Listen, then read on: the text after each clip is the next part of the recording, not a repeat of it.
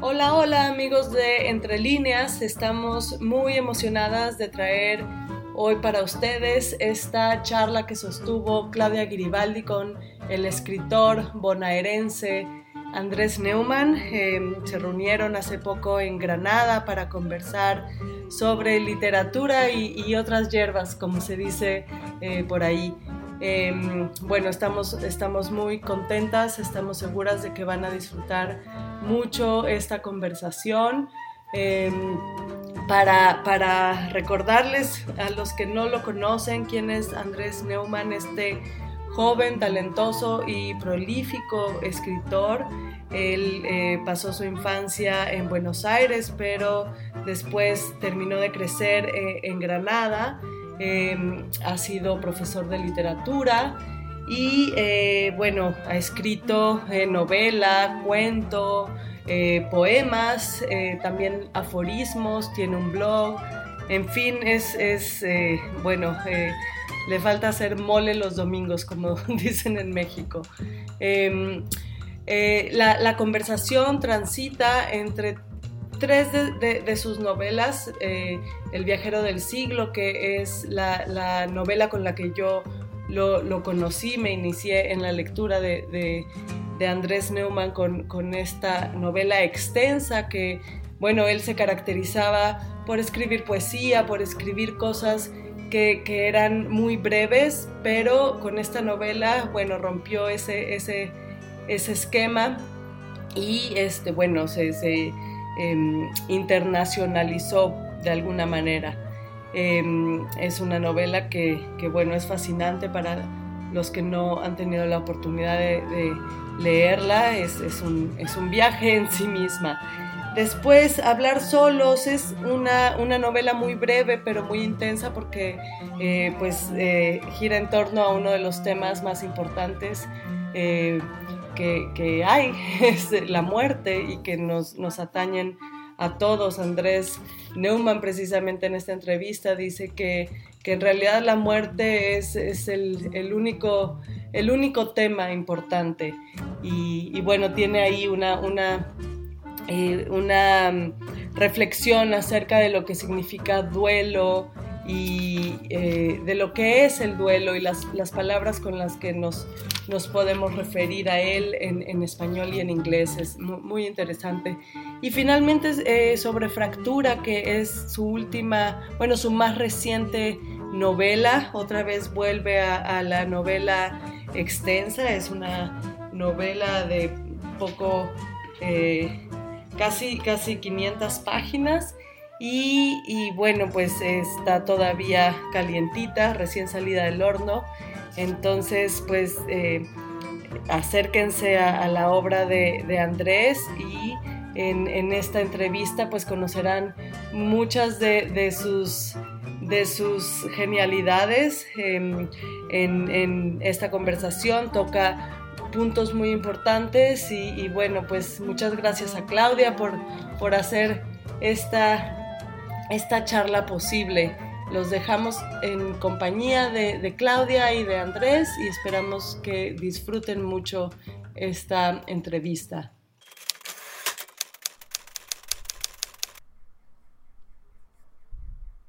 Arrancamos esta multifacética entrevista con uno de los temas que atrapa a Newman como escritor, la idea del extranjerismo, los viajes y lo que conlleva emocionalmente a través de su novela El viajero del siglo y después con su novela Fractura, al mencionar la importancia de crear personajes mujeres con una variedad de circunstancias y distintos contextos e historias que pueden representar sus vidas.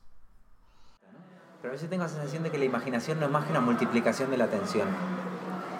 Y, y sí, él es nómada, como tú dices, pero fíjate que no, no, solamente es que él no encuentre un lugar o no tenga lugar, sino que además empieza, empieza a,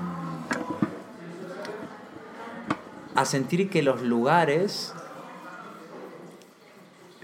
hablan también del desarraigo, como si los lugares tuviesen una cualidad nómada, que en el caso del viajero está como exagerada hasta el punto de que los extranjeros que habitan la ciudad tienen la sensación de que sus calles se desplazan y su plano se desordena.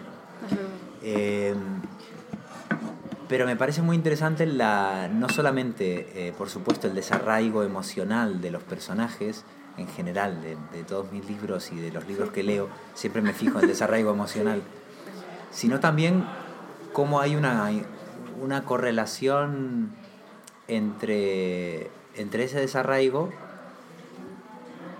y el espacio que habita un desarraigado. Eh, hace poquito acabo de ver una película muy interesante de Kogonada, el, el director americano-coreano. La película se llama Columbus, se la recomiendo mucho. Que transcurre en esa ciudad de Indiana, si no recuerdo mal. Ah, Eh, una ciudad en la que hubo una extraña, una extraña inversión en, en arquitectura contemporánea y que hay algunos de los edificios más atrevidos y vanguardistas del país, como que la ciudad, si no entendí mal, invirtió en invitar a, a algunos de los arquitectos más prestigiosos y vanguardistas del mundo a hacer algunos de sus edificios públicos, todos en Columbus. Entonces, una especie de muestrario de, de rara arquitectura contemporánea. Y la película está muy, pues la menciono porque la película está muy basada en cómo los personajes leen los edificios a partir de su soledad, de su tristeza o de sus carencias, la relación que hay entre el hueco de una vida y la ocupación del espacio que hace un edificio. Y pensé que eso, pero, pero llevado no ya a los edificios, sino a las ciudades, es algo que, que tiendo a hacer en, en las novelas. Y, eh, has utilizado la palabra ensimismado y es una palabra, si uno la descompone y la piensa, muy bonita, ¿no? Porque todos los lugares nos hablan de nosotros mismos. Hay una especie de raro autorretrato cuando uno viaja. Creo que el sentido de los viajes y el sentido de la lectura es parecido, ¿no? Es ah, tratar de borrar la, la autoimagen estereotípica con que nuestra educación familiar, nacional, etcétera, nos educa, la manera que han tenido de enseñarnos a pensar en nosotros mismos y buscar otro código, otro idioma, otra cultura, otro espacio para construir otro tipo de espejo que te enseñe quién eres, pero en el camino de vuelta, ¿no? Y, y em, la, la experiencia que tiene Hans en, en donde él, como dice, se ensimisma y, y- y- y averigua cosas acerca de su propia vida que él no imaginaba, eso se, pro- se produce a través del, del vínculo con las personas, como tú dijiste al principio, ¿no? También que los seres queridos son un- una especie de patria móvil y el desarraigo al fin y al cabo tiene que ver si con quiénes, sino con dónde. Y entonces, claro, en realidad Hans, en último caso, eh, el, sentido de pertenencia que empieza a desarrollar con, con Vandenburgo, que por otra parte es una ciudad donde se ponen en escena conflictos que todo inmigrante tiene, ¿no? Porque también él genera un cierto rechazo, hay problemas culturales y, e ideológicos que él tiene como nuevo ciudadano de Vandenburgo, o sea, en realidad su integración en Vandenburgo nunca es completa y siempre es conflictiva. Pero el verdadero factor de arraigo son los, los afectos que le encuentra ahí, ¿no? Su amigo Álvaro, que al fin y al cabo también es extranjero, También. Así a lo Miami o New York, como les habrá pasado a ustedes, Sí. o Chicago. Eh, y la historia de amor que le encuentra en alguien que es su perfecto complemento en la medida en que hay, hay dos clases de extranjeros, ¿no? O hay muchas, pero hay dos muy particulares, muy específicas. Uno, eh, eh, quien ha vivido toda su vida moviéndose y ya no recuerda de, de dónde proviene, que muchas veces se entiende muy bien con el extranjero opuesto, que es el extranjero que siempre ha vivido en el mismo lugar, pero nunca se ha sentido identificado del todo con su lugar de origen y está como Como paranoia, sí. una- particularmente receptivo, es- Sí. ese ciudadano eh, sedentario, pero con la mente muy fugitiva, es particularmente rece- receptivo a las visitas extranjeras. Entonces encuentra a alguien que nunca ha estado quieto con alguien que vive encerrado en el mismo lugar y, vive toda- y, y lleva toda su vida preguntándose cómo demonios saldrá de ahí. Ahora pasamos a hablar sobre feminismo en la literatura. Newman afirma que las voces de las autoras ha aumentado y se ha hecho una mejor labor, pero aún existe una falta de críticas literarias mujeres en los medios. Bueno, volviendo a Fractura, a mí me interesaba crear una gama de mujeres con algún tipo de conflicto con respecto a su, a su sociedad, a su familia. Eh, el siguiente personaje al que hemos mencionado, Lori, es todo lo contrario. Es una mujer que nunca ha querido casarse, que está en contra de la reproducción, a diferencia de Violet, que tiene hasta nietos. Eh, Lori tiene motivos políticos para militar en contra de la institución matrimonial eh, y, es, y es, digamos, pertenece al ese feminismo radical y contracultural que empezó en, en, en, en Estados Unidos de los años sí, eh, 70. 70. Uh -huh. Finales de los 60, 70, digamos, ese Estados Unidos convulso del final de Vietnam, de las panteras negras, del, de, de, la siguiente ola del feminismo, ¿no? Um, Mariela es una mujer separada uh -huh. que tiene un hijo pero completó la crianza, digamos, sola. Eh, y Carmen, que a su manera, aunque ha hecho una vida, Carmen la española, aunque ha hecho una, una vida familiar en apariencia más tradicional, si comparamos con el modelo de mujer que heredó del franquismo a lo que ella hizo, sí, sí, sí. digamos, de una madre que apenas pudo estudiar, a ella que llegó a hacer una carrera universitaria, también hizo todo el recorrido que su, que su país y su generación le permitían. ¿no? Claro. Eh, entonces me interesaba primero no hablar de la mujer, sino de las mujeres, porque a veces siento que se que con la mejor intención se, se, se, se totemiza o se esencializa lo que es la mujer y parece que, que la mujer fuese una sola cosa. Con fetichismo, básicamente, de la eh, mujer. Claro, y entonces me, me, me parece que, que, que, el pensamiento de género pasa por entender que la mujer no existe, son las mujeres con tantas circunstancias como individuos hay. Eh, sí, y por lo tanto mostrar la diversidad de, de, de, de, modelos de mujer y de posibilidades de conflicto o de emancipación que hay. Eh, y eso es lo que a mí me interesaba hacer en Fractura, ¿no? No, no ya eh, eh, pensar en las aplicaciones narrativas que tiene el feminismo, sino que también eh, discutir con el mito de que existe la mujer con mayúscula, ¿no? Lo que hay es un millón de mujeres con dignísimas minúsculas y con circunstancias personales y diversas, ¿no? O sea que lo primero, primer ejercicio que hay para mí de respeto a las, a las mujeres es entender que no se puede hablar esencialmente, ¿no? Eh, tampoco creo que se pueda hacer con los hombres, ¿no? No, cuando, tampoco. cuando se hace un ejercicio crítico, de, es que los hombres, bueno, es, es difícil generalizar.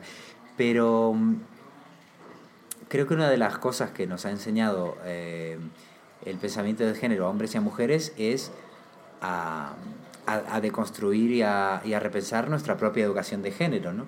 Y eso me parece que, que se puede hacer en, en la literatura de diferentes maneras. Una es creando personajes femeninos que no se conformen con, con, con el, el, el, estereotipo que el patriarcado ha hecho de la mujer. Hay básicamente tres roles que las mujeres eh, eh, cumplen, en mi opinión, en el imaginario tradicional patriarcal, que es la santa, la puta y la bruja. Es como son prototipos. Son tres prototipos. Creo que si analizas la historia de la sí. narrativa occidental a lo largo del tiempo, casi todas las mujeres encajan a eso. Eh, la santa es, claro, adquieren distintas encarnaciones. La santa es la mujer que se sacrifica, la abnegada, que nunca piensa en sí misma, eh, que nunca se dedica a su propio placer, que no tiene espacio propio, digamos, la mujer que se sacrifica por otros y que es pura y más o menos casta, esa es la santa. Está la puta, que es la que, la que digamos, eh, ama a más de un hombre, la que es eh, volátil emocionalmente, la que es la que osa. Eh, Como el tipo de cortesana. Co una especie de cortesana. Claro, la, claro, la que, exacto. Una, eh, una mujer mundana, ¿no? Sí, sí, la que sí. osa pensar en su propio interés y placer y que por supuesto será tarde o temprano castigada por el destino narrativo de la historia por atreverse a hacer eso. Y después está la, la bruja, la bruja que es o la mujer mala o la, la, digamos, la mala madre, la mala esposa, la suegra, la, la mala mujer, ¿no? Entonces, creo que una de nuestras responsabilidades históricas en este momento es eh, crear relatos que, que nieguen la reducción al personaje femenino esos tres roles, ¿no? Eh, pero además, no se acaba ahí, ¿no? Creo que como, como hombre también se trata de, de, repensar mi propio género de otros costados. Y, y, el, estudio de las masculinidades ya lleva varias décadas también, ¿no? Por supuesto, no, no digo nada nuevo. Pero sí que creo que más allá de que teóricamente esto ya esté dicho y ya sepamos que el feminismo no consiste solo en la emancipación de la mujer, sino en la relectura crítica de la educación de género también de los hombres, no tengo tan claro que en la narrativa, y mucho menos en la narrativa en lengua española, esto esté demasiado trabajado. Eh, y a mí eso es algo que siempre me ha interesado, primero por una militancia personal como, como ciudadano, eh, mi esposa es feminista, eh, quiero decir, mi esposa es doctora en, en, temas de género, quiero decir que en casa esto es un... Es un tema constante. Es un tema constante. Un cuestionamiento. Mi madre fue una mujer independiente y artista que tuvo que sufrir mucho por conciliar lo familiar y lo profesional, entonces más allá de mis motivos personales y familiares para que esto forme parte de mi vida, lo cierto es que creo, y esto es lo que no siempre se recuerda, que es útil para la narrativa y que creo que el, ocuparse de estas cuestiones además enriquece lo que uno escribe. Y creo que es muy saludable que los narradores hombres seamos conscientes de que todas estas cuestiones, aun si, aun si nos interesan y estamos de acuerdo en ellas, que como bien sabemos hay muchos hombres que están intimidados, asustados o preocupados por esto y están en contra, ¿no? Pero incluso los que estamos a favor muchas veces no, no recordamos lo suficiente el enorme beneficio artístico para los artistas hombres que esto también tiene, porque te permite expandir tu observación del otro, tu idea que tienes de ti mismo, es decir, otra manera de ensimismarte, por decirlo en otras palabras, y que es un motor de creación de personajes infinitos. Si fuéramos conscientes de esto, los hombres iríamos corriendo a leer feminismo para mejorar nuestras novelas. Pero todavía estamos perdidos en el debate superficial de si Woody Allen es culpable o no, eh, o si, o si, eh, o si, el Me Too y el Time's Up es una casa de brujas o no. Entonces nos, perdamos, nos perdemos en, el, en la polémica de actualidad de la semana y no nos damos cuenta cómo históricamente esto puede cambiar nuestra manera de escribir y de pensar el personaje para mejor.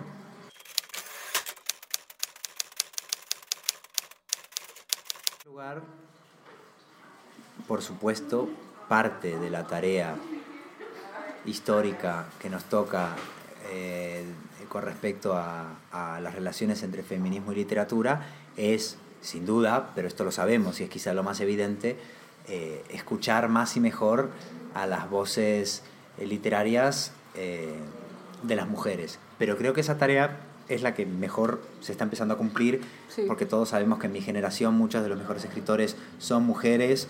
Pienso en mi país y pienso en Mariana Enríquez, en Samantha Schweblin, pienso en, México y de pronto te acuerdas de Valeria Luiselio, de Guadalupe Netel, eh, piensas en España y dices, joder, que bien están Sara Mesa, Elvira Navarro, o sea, eh, en Bolivia está Liliana Colanzi, o sea, si te pones a pensar, por supuesto te podría mencionar también hombres, pero te quiero decir, es increíble el cómo ha aumentado la cantidad de, reconocimiento a las, a las grandes escritoras que hay en los últimos años. Entonces, digamos que esa parte, por supuesto hay que seguir cuidándola, pero creo, creo que eso está bastante instalado y está sucediendo y creo que la mitad, si no más, si no más, de las escritoras, que, de los escritores que me gustan de mi generación son mujeres.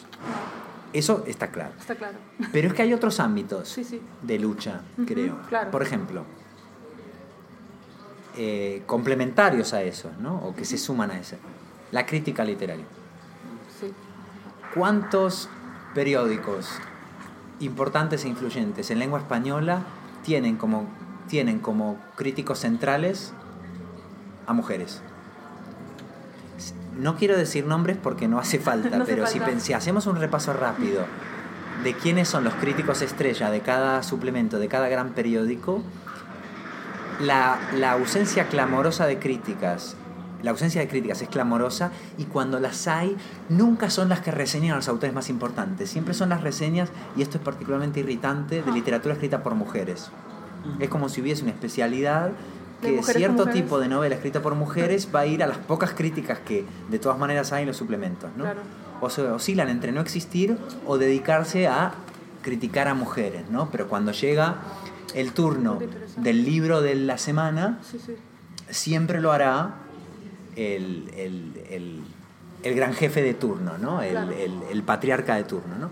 Esto es otra cosa en la que creo que, se ha avanzado muy poco en comparación, o sea que ya no es solamente reconocer eh, las voces de las nuevas escritoras, sino es entender que a lo mejor las mujeres históricamente han sido capaces de leer de otra manera o desde otros puntos de vista y eso no siempre se está reflejando, sí en las universidades, por supuesto, sí, en los estudios académicos, poco a poco sí, pero eso todavía no me parece que haya transpirado a, los, a, la, a la crítica literaria en los medios. Newman comparte algunas de las pocas críticas literarias que se han posicionado en los medios de comunicación. Y hay, hay muy pocas. En Argentina ha habido una figura clásica ya y que sí tiene el espacio eh, que merece, que, que, es Beatriz Arlo, por ejemplo. Eh, hay, hay, otras teóricas magníficas, ¿no? Eh, en Argentina, desde Silvia Moloy a, a, Josefina Ludmer, pero estas dos últimas se han movido más en un ámbito del ensayo y de la academia. En la academia creo que la única crítica mujer sistemáticamente influyente que ha llegado a, a escribir en los, en los medios de comunicación y hacer crítica en los diarios es Beatriz Arlo. También, eh, también en los últimos años eh, Elsa Drukarov. Y, entonces en Argentina, bueno, poco a poco se puede decir que sí, que, hay un espacio, eh, o el periodismo cultural extraordinario que hace Silvina Friera para Página 12, pero eso ya no es crítica, es, es, más de, entrevistas, ¿no? Creo que, Silvina, creo que Silvina es la mejor entrevistadora literaria que hay en, en Argentina. Eh, pero bueno, si hablamos de periodismo cultural, la misma Mariana Enríquez nos sirve como referencia. Pero si hablo del crítico de cabecera, criticando el libro de la semana en el periódico más influyente de cada país, uno va a ver que hay una gran laguna, ¿no? Newman comparte su perspectiva histórica sobre las mujeres artistas, intelectuales, que han observado y filosofado de mejor manera la vida cotidiana, ya que no tenían acceso a otros espacios en la sociedad. Gracias a esto, reflejan sus personajes mujeres ese tipo de observaciones para tener una visión más abierta al pedirle ayuda a sus personajes femeninos. Lejos de mí, lejos de mí asociar, precisamente por no caer en simplificaciones, asociar eh, lo abstracto con, con, lo masculino y lo cotidiano con lo femenino, porque de hecho eso si no sería caer en un prejuicio ciertamente patriarcal, pero precisamente porque eh, porque las, las mujeres estuvieron hasta bien entrado el siglo XX muy restringidas, eh, forzosamente restringidas a una vida más puertas adentro, es verdad que durante mucho tiempo las, verdaderas retratistas y, y grandes analistas y, observa, y las grandes observadoras de la vida privada eran sobre todo mujeres. Esto, esto era un hecho forzosamente, que, forzosamente se, se, produjo así. Em, ya lo dijo Sor Juana magistralmente, que para mí es una de mis referentes, ¿no? mis heroínas. Si Aristóteles hubiera guisado, mejor habría filosofado. Esto lo dijo Sor Juana con, con con la ironía que la caracterizaba, pero que tenía que ver precisamente con el, desprecio eh, lamentable que los, los distintos discursos masculinos, en general, siempre generalizando, hacían de ciertos detalles de lo, como tú decías, de lo pequeño, de lo íntimo, de lo familiar. Ahí hay una fuente de conocimiento y de reflexión que no se opone a la abstracción, porque es evidente que tú puedes filosofar en forma abstracta y observar lo cotidiano, no es irreconciliable. De hecho, mi objetivo sería ese. Pero es verdad que ese, ese ámbito que no está hecho de los grandes temas y las grandes palabras durante mucho tiempo, no ahora, por supuesto, históricamente fue abordado sobre todo por las artistas, las intelectuales y las escritoras. Y entonces, claro, eh, a mí me interesa mucho crear, eh, trabajar los personajes femeninos, porque eh, en muchas ocasiones, por desgracia, el discurso patriarcal está tan distraído con las grandes abstracciones y, los, y lo que entendemos por grandes temas, grandes temas universales, que son más bien eh, masculinos, claro, que no sé si hemos prestado atención suficiente hasta hace poco tiempo a, a, esas pequeñas cosas de la vida cotidiana que uno encuentra por lo general, insisto, por lo general mejor reflejadas en las, en las autoras mujeres o en los personajes femeninos. Entonces, cuando un hombre como yo se pone a escribir desde voces femeninas, casi inconscientemente, te vuelves más atento y más sensitivo a esos pequeños detalles que tradicionalmente han sido omitidos por los hombres. ¿no? Entonces, a mí mismo me ayuda a, a, a tener una visión más amplia del mundo que estoy narrando cuando le pido ayuda a los personajes femeninos. No olvidemos que Fractura tiene un personaje, un protagonista que es un hombre, o sea que no se trata de elegir entre hombres y mujeres. Pero que una novela tenga personajes poderosos, tanto hombres como mujeres, a mí me recuerda a no perderme lo que a veces lo que sería visión lateral mm. y que mi propia educación de género a veces me ha educado a no prestar atención. Novelas como El viajero del siglo y Fractura también nos ayudó a reflexionar que el contacto con una lengua extranjera nos devuelve a nuestro conocimiento de nuestra propia lengua y que la traducción puede llegar a ser un acto de amor hacia otro texto. Se podría decir, haciendo un paralelo entre este tema y el anterior, que del mismo modo hay, como una similitud interesante que de hecho no se me había ocurrido entre cómo un personaje de ficción una criatura ajena puede revelarnos cosas acerca de nosotros mismos de, un modo análogo al que el, contacto con una lengua extranjera puede devolvernos una visión más nítida de nuestra habla materna y también más extraña, ¿no? Más, más nítida y más extraña. O más extraña en tanto que se nos revelan cosas que nos habían pasado desapercibidas hasta entonces, ¿no? como si necesitásemos alguna clase de gramática eh, ajena para poder recuperar lo que serían nuestras propias palabras. Eh, a mí esto me ha obsesionado desde, hace mucho tiempo, ¿no? Como esto lo decíamos, creo que fuera de micrófono, me parece, como eh, al principio, como, como hay vínculos muy poderosos entre entre las lenguas que hablamos y las formas que tenemos de amar. O cómo, y también cómo nos comunicamos, ¿no? Exactamente, sí, sí, sí. cómo nos comunicamos con el prójimo, qué tipo de relación y de idea de prójimo desarrollamos en función de, qué, en qué idioma hablamos o en qué idioma nos hablan.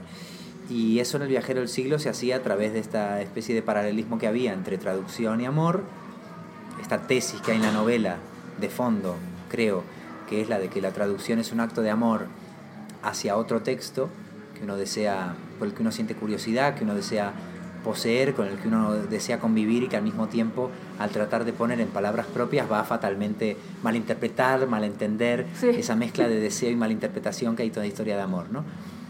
Eh, y como al mismo tiempo la traducción tiene implícita una dosis de amor en la medida en que, en que uno se enamora de otra voz, uno quiere tenerla cerca, uno quiere que forme parte esa voz de la propia vida. Eh, así que bueno, sí, que traducción es un acto de, de, deseo y enamoramiento de una voz ajena y el amor sería la lenta construcción de una lengua franca mediante la cual tu lengua y la mía van a terminar entendiéndose, ¿no? Y en fractura, claro, y en fractura hay una variante de esa, de esa, de esa exploración que es el viaje de un personaje que se va enamorando de distintas lenguas y va como teniendo que aprender una y otra vez a, reiniciar sus, su discurso amoroso y su, su, idea acerca de sí mismo en función del lugar y la lengua donde está.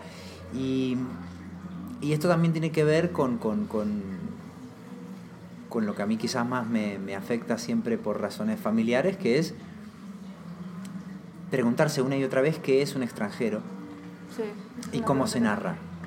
Y me parece que esa pregunta se renueva varias veces en la novela en Fractura, aprovechando el cambio de escenario, de país y de cultura. Y en Hablar Solos, esta breve novela, em, es donde él, él va, em, pues no sé, construyendo eh, una, una, relación con la mortalidad muy, muy peculiar y, y, bueno, aquí en este, en este momento de la entrevista, él, él eh, tiene una reflexión muy, muy importante que tiene que ver con el lenguaje y esta eh, construcción de la mortalidad. Habla de la diferencia entre duelo y luto. Realidad ante la que solemos cerrar los ojos la mayor parte del tiempo y muy de vez en cuando uno parpadea, visualiza y toma decisiones. Em, creo que incluso un, libro que no hable en absoluto de la muerte está enmarcado por la mortalidad de los personajes y por la posible eh, brevedad de sus vidas.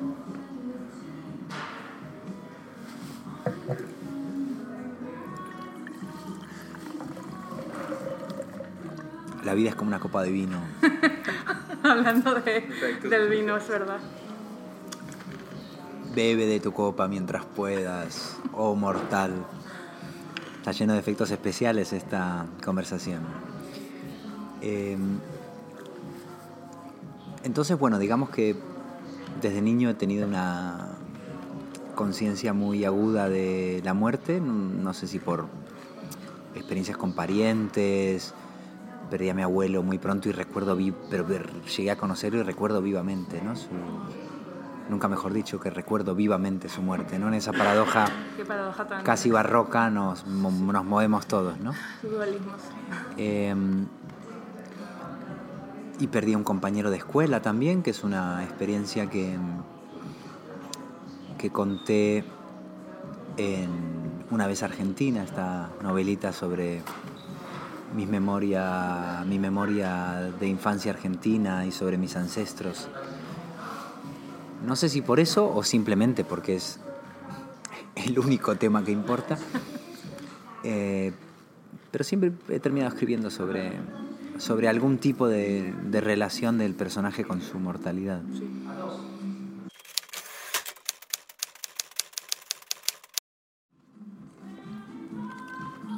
Hay dos palabras en inglés que es mourning y grief. Se podría decir que en castellano también las hay, pero siento, ustedes saben mucho más inglés que yo, pero siento que las traducciones no son perfectas en ese sentido, porque uno puede decir duelo y luto. Mm, pero siento que aunque grief puede ser duelo, pero no estoy seguro de que mourning y luto sean lo mismo. Eh, en todo caso, sí, hay una diferencia entre el luto y el duelo, ¿no? El luto, digamos, que sería eh, las postrimerías de la, de la muerte de alguien, los tiempos inmediatamente posteriores a la pérdida, cómo uno se enfrenta al hueco físico del otro.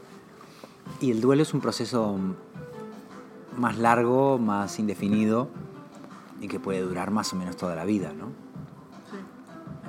o por decirlo así, improviso, ¿eh? pero por decirlo así, el luto tiene que ver con la persona que ha muerto, sobre todo, o tiene como referente la persona que ha muerto, y el duelo es un proceso ya que casi se desliga de, de la persona perdida y tiene que ver ya con nuestras estructuras emocionales, con nuestra relación con la memoria, con cuestiones resueltas o no resueltas, o sea, el duelo te devuelve una, una narrativa entera de tu vida, tus afectos, y por supuesto dura mucho más.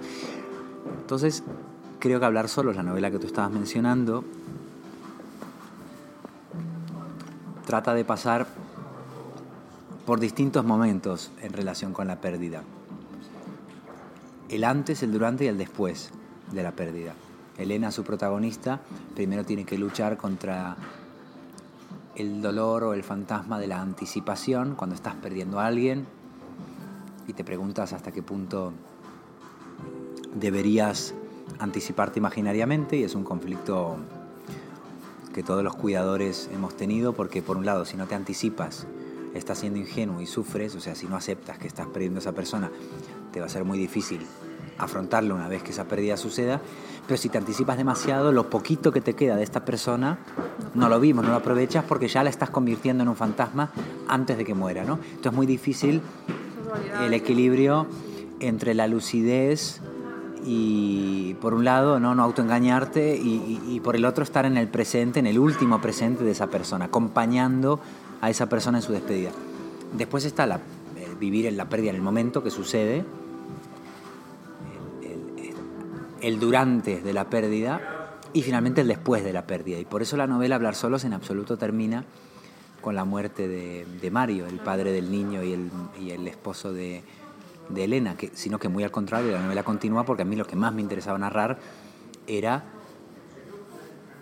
el final del duelo, el final de ese proceso. Y creo que es una novela dedicada a los, a los cuidadores y o a la gente que ha vivido un duelo.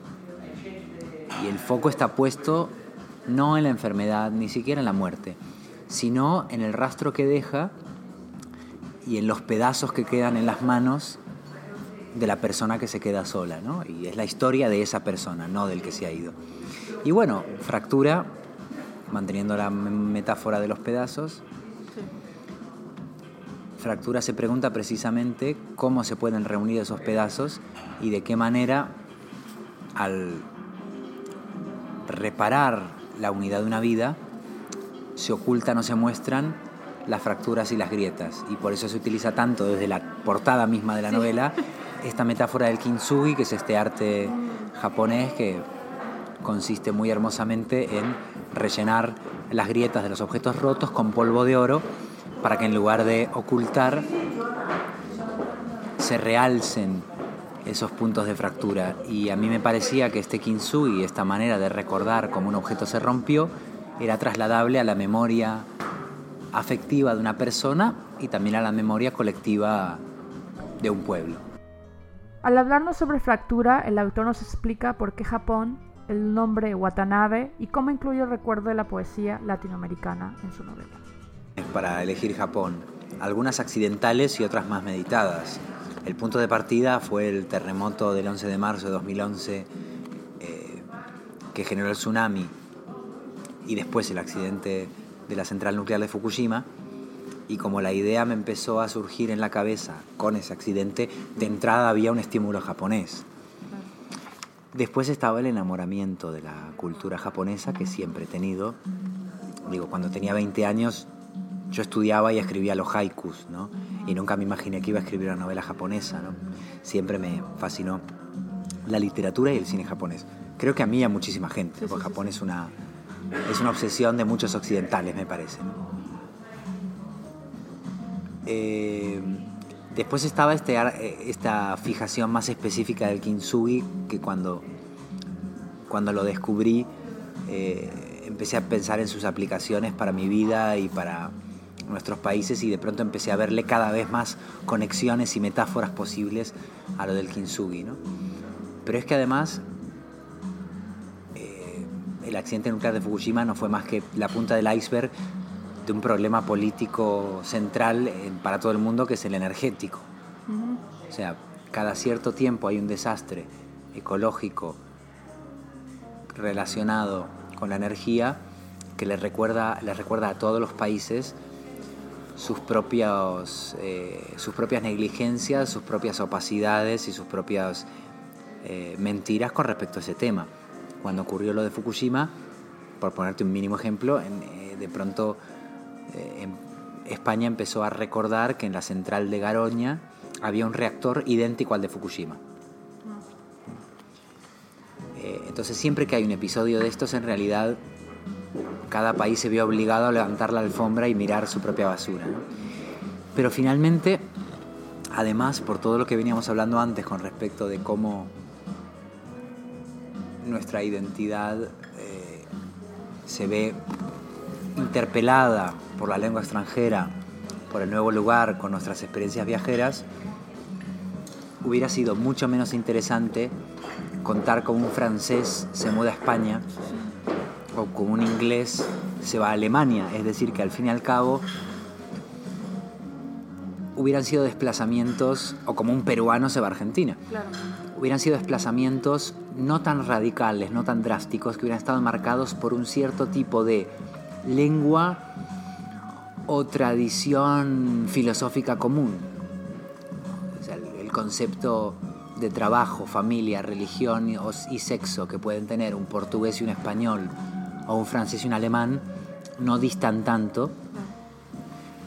En cambio, el tomar como, laboratorio, ¿no? como, como punto de partida de investigación a un país que está en las antípodas nuestras por tantas razones, pero que al mismo tiempo nos interesa y nos fascina. Un país lo suficientemente lejano y remoto como para que funcionase el contraste identitario una vez que empezase a viajar, pero lo suficientemente significativo para muchos de los lectores o espectadores de cine como para que tuviese elementos familiares. Me parecía que Japón entonces era, por todas estas razones, un, punto de referencia perfecto. A veces hay que irse muy lejos para encontrarte contigo mismo y entonces efectivamente, lo hablábamos hace un, hace un rato, Yoshi vuelve a tener relación con japoneses en un lugar tan remoto como Argentina, pero es que en Argentina y sobre todo en Perú, como bien has dicho, ha habido una colonia muy importante japonesa, varias generaciones Nikkei, es decir, de, ciudadanos nacidos en un país pero de familia japonesa, segundas generaciones, digamos. Em, y entonces, claro, digamos que el, viaje de Yoshi es complementario al del lector. El lector acompaña a un japonés en sus viajes para que el lector termine pensando en su, en su propia cultura y Yoshi se tiene que ir hasta Argentina para reencontrarse con las colonias japonesas.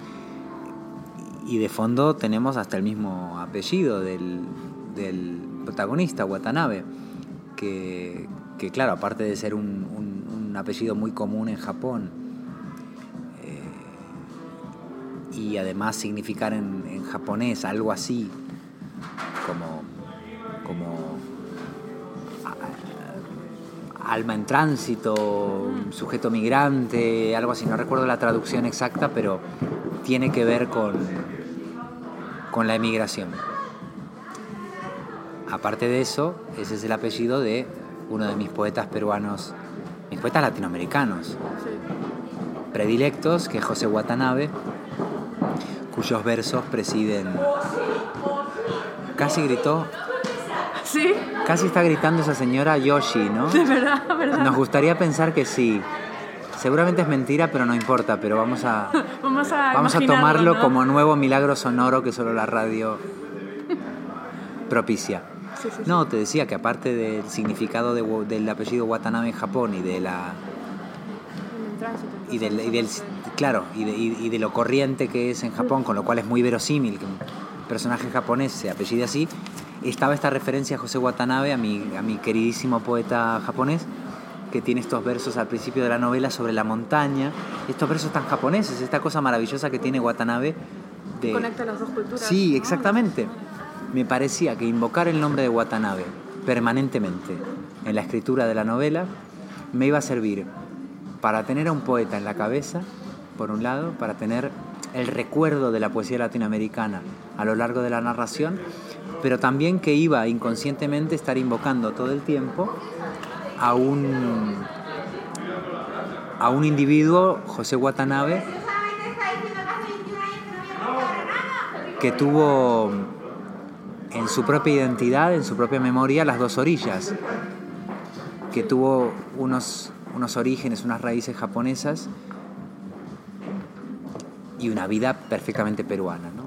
Así que yo pensaba, cada vez que decía Watanabe, cada vez que escribía esta palabra, venían a mi memoria la poesía latinoamericana, las idas y vueltas de los procesos migratorios y algunos versos memorables de este poeta José Watanabe.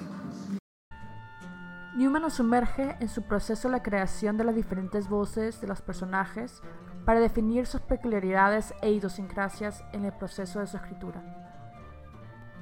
Sí, en el viajero hay un sistema de paréntesis que al abrirse y cerrarse van dejando entrar a distintas voces. Entonces en una misma sintaxis hablaban distintas voces sin necesidad de poner un punto o de cambiar de párrafo, ¿no?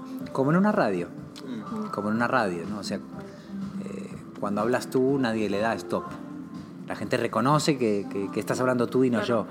Entonces, bueno, a mí me, me parecía atractivo intentar hacer eso en un diálogo sin necesidad de avisar que está hablando otro. Claro. Jugar al reconocimiento de la voz y para eso, claro, los personajes tienen que tener peculiaridades e idiosincrasias en el tono.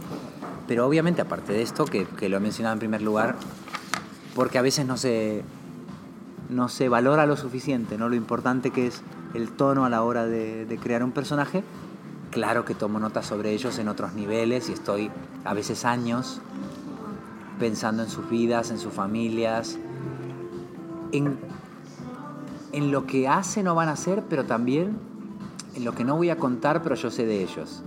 Hay que organizar sus silencios también, hay que gestionar las elipsis. Y para eso es muy interesante tomar notas sin escribir todavía el libro durante años. Porque si uno sabe muchas cosas sobre el personaje, incluso va a improvisar mejor.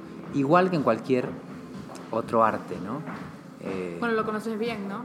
Claro, claro, claro. Hay una idea a veces equivocada, creo, o por lo menos un poco simplista, que es que si uno premedita demasiado una novela, si uno trabaja demasiado antes, va a perder espontaneidad, ¿no?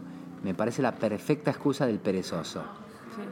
Y también veo conexiones a veces, por ejemplo, en, Fractura y en, en, Hablar Solos, que pusiste como un diálogo entre una mujer a otra mujer, que era una, una reflexión parecida, que hablaba sobre la, no era el diálogo de la mujer, pero era la observación de Yoshi, por ejemplo, cuando hablaba de, de tener hijos, la economía de tener, de economizar tus emociones. Ajá, ajá, Y me acuerdo que dije, yo estoy leyendo en otro libro de Newman, lo leí, creo que en Hablar Solos. Sí, creo que Elena y su hermana tienen Tiene una conversación una conversación parecida y una trata de hacer una lectura económica de la procreación y la otra se ve horrorizada y le dice cómo se le ocurre eh, mezclar el, el, amor a los hijos con el tema del dinero, etc.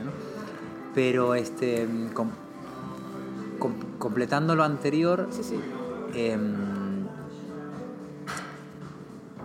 está esta idea un poco vaga, mm. un poco cómoda de que es mejor improvisar para que quede espontáneo pero cualquier músico sabe que para de verdad improvisar tienes que haber ensayado mucho una melodía, porque precisamente una vez que estás muy seguro de cómo es la melodía, ya te puedes dar el lujo de tomarte libertades sin perderte, ¿no? O igual que un actor, cuando de verdad empieza a innovar en su papel, es cuando se lo sabe tan bien que ya no está pegado a la letra, sino que ya le agrega cosas, le saca otras porque está familiarizado con el personaje. Y yo soy entonces partidario de hacer lo mismo en la narrativa.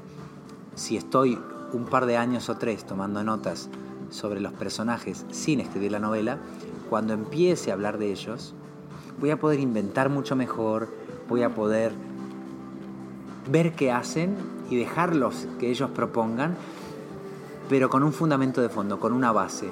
Es como que cualquier desvío que hagan, cualquier pausa que improvisen, cualquier decisión que tomen esos personajes va a estar impregnada de todas las reflexiones de esos años anteriores. Es como si estuvieras conociendo a un amigo, básicamente. Claro, claro, claro. Entonces, bueno, tú me preguntabas cómo... Sí, absolutamente.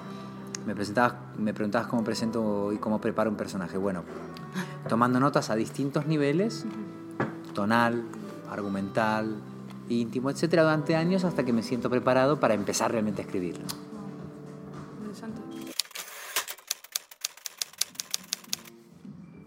Por un lado, si no te aíslas un poco, si no te creas una burbuja espaciotemporal, hoy más que nunca, la interferencia, la distracción, el ruido, la ansiedad, el multitask, todo eso acaba con cualquier intento de profundizar en algo. Pero si te vuelves muy ermitaño, si te vuelves demasiado autista en la creación de esa burbuja, no te vas a poder alimentar de nada.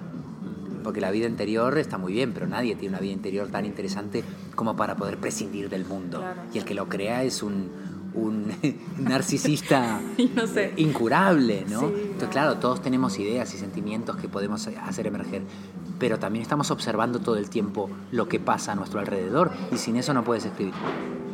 Entonces, claro, a veces no es fácil negociar con esos dos, con esas dos verdades, la necesidad de la concentración y el aislamiento y la saludable salida al mundo, observación y esa nutrición con, con todo lo que nos rodea. ¿no? Eh, no tengo un horario fijo, así no, no, no soy capaz de, de generar un horario. no, nunca, nunca ha funcionado así. Mira, no, mira lo que dura esta conversación. Te quiero decir, no hubiéramos podido decir vamos a conversar de tal hora a tal hora. Eh, quedamos una hora, empezamos mucho más tarde y probablemente estamos, vamos a terminar mucho más tarde de lo que creíamos y a mí para escribir me pasa lo mismo. O sea, una vez que se inicia una conversación, creo que uno tiene que darle a las cosas el tiempo que requieren y no el que tu agenda dice, ¿no? Tengo esa idea un poco de la escritura. hay veces que la escritura no te deja dormir, y entonces no duermo. Y hay veces en que uno está menos entregado, menos eh, maratónico y bueno, y le da un ratito. Trato de escribir todo lo que puedo todo el tiempo que puedo. O sea, trato de,